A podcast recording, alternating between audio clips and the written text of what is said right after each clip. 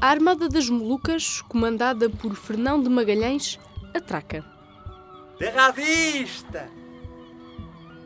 Amanhã faz 500 anos, meio milénio, que 237 homens saíram do Porto de Sevilha com algo a provar e acabaram por dar a volta ao mundo.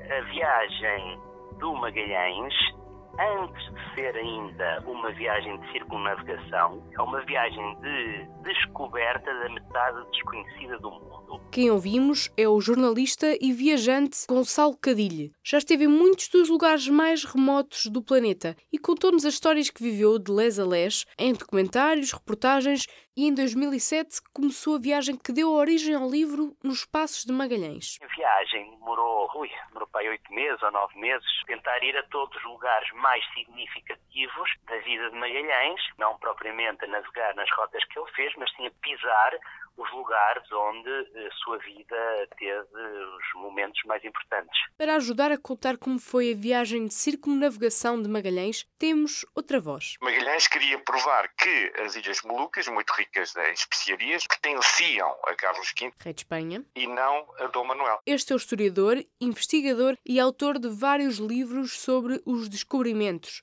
José Manuel Garcia. E como não podia ir por Ocidente ao serviço do rei Dom Manuel, rei de Portugal, que se tinha aborrecido com ele, e ele tinha-se aborrecido com Dom Manuel, por tal motivo ele ia pelo setor definido pelo Tratado de Tordesilhas, que pertencia à Espanha, porque tudo que estava ao Ocidente do Brasil era espanhol e, portanto, ele poderia navegar por o Pacífico eh, e assim conseguir uma nova via para ir à Ilha das Especiarias, provando que elas pertenciam a Carlos V e não a Dom Manuel. Mas enganou-se nas contas. Enganou-se porque as Ilhas Molucas pertenciam a Portugal. Enganou-se por 5 graus, na medida em que a determinação das longitudes no século XVI era muito difícil de fazer. Magalhães fica desiludido. Esta terra cheia de especiarias era mesmo portuguesa e o seu antigo rei, dono delas. Falhou o objetivo do empreendimento, mas havia que voltar para a Península Ibérica. O único caminho possível era voltar a navegar o Oceano Índico, e essa parte era a parte espanhola do mundo. Tudo bem até aqui. Mas contra as regras de Carlos V, rei de Espanha, já sem Magalhães, que morreu nas Filipinas,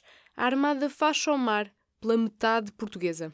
Nunca poderia dar a volta ao mundo, estava proibido dar a volta ao mundo e ele não queria dar a volta ao mundo. Mas, isso é que é o mais engraçado, acabou por se dar a volta ao mundo de uma forma direta e seguida, porque Juan Sebastián Elcano, que foi o único sobrevivente da armada a comandar a nau Vitória, viu que não conseguia regressar pelo Pacífico e então decidiu arriscar, e obedecendo às ordens de Carlos V, decidiu regressar pelo Oceano Índico, pelo setor português, fugindo dos portugueses e conseguindo, para a sua grande glória, de dar a volta ao mundo. E os dados curiosos não acabam aqui. Celebramos amanhã a primeira volta ao mundo feita de seguida.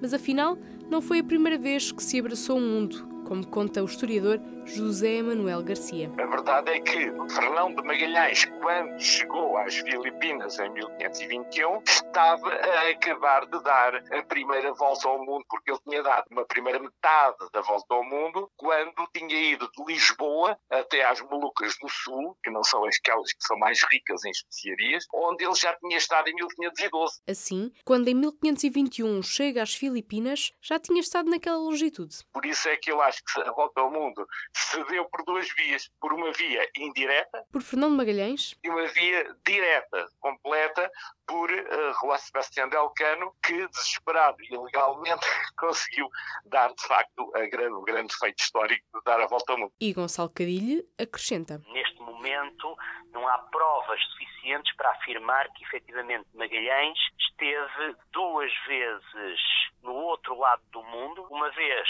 como português e outra vez como espanhol, mas se não esteve exatamente nesse mesmo lugar, esteve muito perto. Ou seja, ele basicamente, em dois momentos da sua vida, fez duas voltas ao mundo por dois hemisférios diferentes para chegar ao mesmo sítio. Então estamos a olhar para esta viagem proibida, esta viagem sim, ilegal. Sim, sim. Como é que a catalogamos então? É a Rota Magalhães-Elcano que se vai passar sim, a chamar? Uh, sim, quer dizer, a, a, rota direta da viagem que concluiu a primeira volta ao mundo direta, de facto, é Magalhães, dirigiu a primeira metade até ser morto nas E depois a outra metade que foi dirigida por Elcano. Aqui a pergunta importante é, a viagem de volta ao mundo foi uma viagem espanhola, não é? Uma viagem com os navios espanhóis, patrocinada pelo rei de Espanha, em que Magalhães já tinha renunciado à nacionalidade portuguesa. Portanto, neste contexto em que é tudo espanhol, será que nós portugueses devemos sentir-nos orgulhosos, devemos achar que também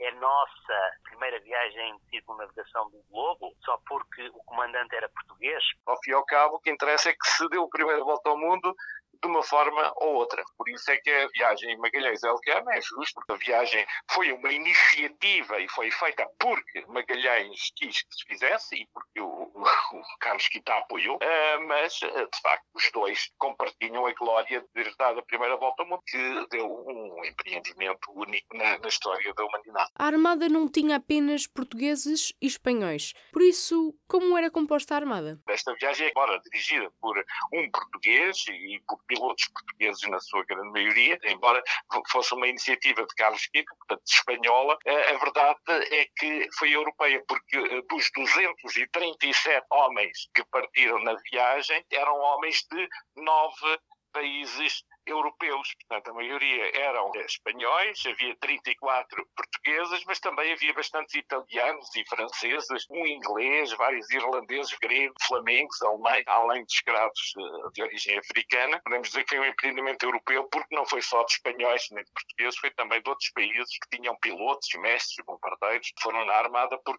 Magalhães não conseguiu recrutar uma armada só de, de espanhóis.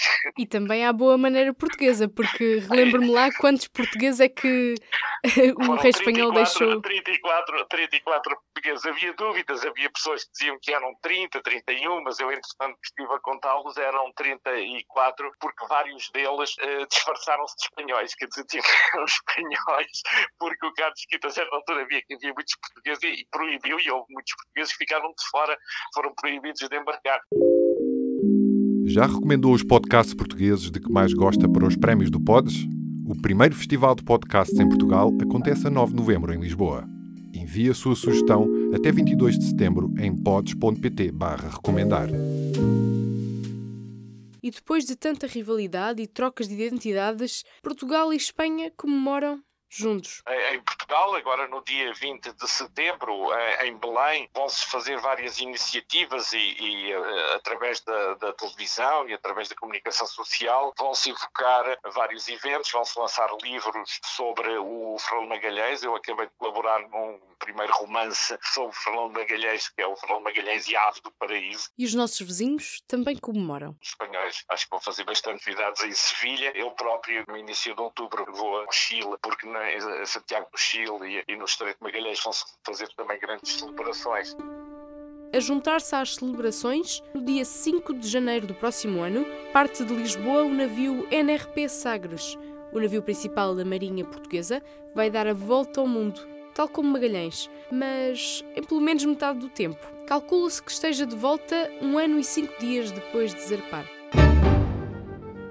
Entretanto, a candidatura de Portugal e Espanha para elevar a circunnavegação a património mundial pela Unesco ainda está em estudo projeto de facto nem é só português, nem é só espanhol, envolve vários países e eu sei que a representação portuguesa na Unesco está a tratar do assunto, mas a verdade é que neste momento ainda penso que não está nada suficientemente definida, a não ser que haja novidades nos próximos dias, mas por enquanto está em curso. Esperemos que seja aprovado, que era um bom presente para a celebração. Esperemos que sim, que é uma ideia muito bonita e que permite precisamente esta união de países eh, à volta do mundo todo. E o Fernando Magalhães atravessou, que é, é muito bonita, penso. Celebramos uma conquista europeia, mas destacamos a importância deste Magalhães, um homem que nasce português, morre espanhol. Um homem determinado, com uma inteligência intuitiva alta, um bom líder, com carisma, no dia 27 de abril de 1521, quando o Fernando Magalhães foi morto, também será um dia para celebrar, embora por, por, um motivo triste, porque acabou a vida de um homem que se imortalizou devido ao seu grande feito, ter sido o primeiro homem a dar a volta ao mundo. Os feitos de Magalhães ajudam a completar os mapas da época, contribuindo para uma geografia mais precisa, dá até o nome ao Oceano Pacífico, de tão calmo que parecia quando o atravessa termos simbólicos, foi ele que permitiu a viagem à volta do mundo outubro, que até aí não era possível fazer essa viagem unindo os oceanos, unindo a Terra, por isso é que é a, a viagem de Fernão Magalhães o símbolo do início da globalização que ao fim e ao cabo estamos a comemorar. Do P24 é tudo por hoje. Fique com a parte do livro Nos Passos de Magalhães, de Gonçalo Cadilha, onde Gonçalo se deixa impressionar pela dureza do Estreito de Magalhães, uma leitura feita pelo próprio autor. Nesta biografia viajada de Magalhães, o momento que sublima e resume toda a viagem é este agora, no lugar onde a existência de Magalhães se justifica para a posteridade. Foi para descobrir isto que este homem veio ao mundo. No dia 21 de outubro de 1520, a Armada das Molucas chega ao estreito que hoje chamamos de Magalhães. Daqui parece apenas mais uma enorme baía fechada no litoral da Patagónia. Eu o sudoeste. Não é possível intuir qualquer abertura na costa recurvada. É exatamente isso que Carvalho vai contar ao seu capitão. Magalhães não se convence. O reconhecimento dura quatro dias.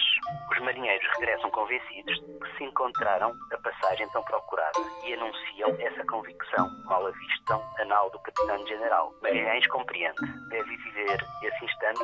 Homem mais feliz da época dos descobrimentos. O único homem igualmente tão feliz nesses anos terá sido Colombo do momento em que desembarca no que ele julga ser o continente asiático. Colombo engana-se, Magalhães não.